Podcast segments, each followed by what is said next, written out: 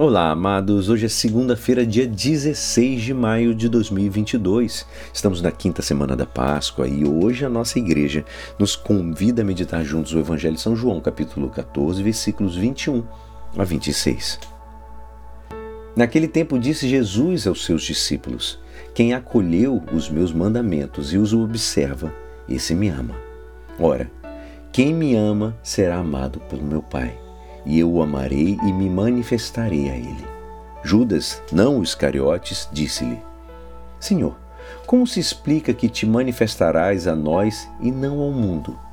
Jesus respondeu-lhe: Se alguém me ama, guardará minha palavra, e o meu Pai o amará. E nós viremos e faremos nele a nossa morada. Quem não me ama, não guarda minha palavra. E a palavra que escutais não é minha, mas do Pai que me enviou. Isso é o que vos disse enquanto estava convosco. Mas o defensor, o Espírito Santo, que o Pai enviará em meu nome, ele vos ensinará tudo e vos recordará tudo o que eu vos tenho dito. Esta é a palavra da salvação. Amados, hoje Jesus ele vai nos mostrar o seu imenso desejo de que participemos da sua plenitude, incorporados nele enquanto estamos na fonte da vida divina, que é a Santíssima Trindade. Jesus assegura que estará presente em nós pela graça divina que habita na alma.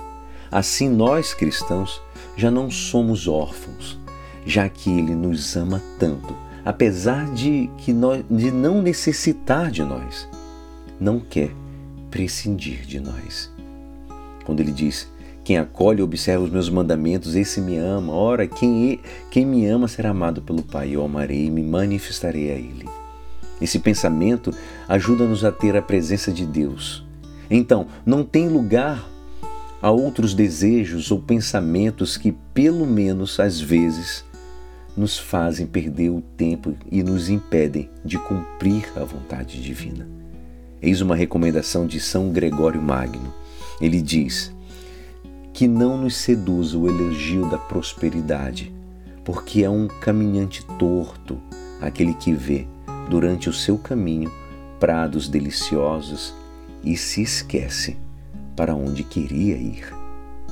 A presença de Deus, amados, no coração, nos ajudará a descobrir e realizar neste mundo os planos que a providência nos tem atribuído o Espírito do Senhor suscitará no nosso coração iniciativas para situá-las no vértice de todas as atividades humanas e tornar presente, assim, Cristo no alto da terra.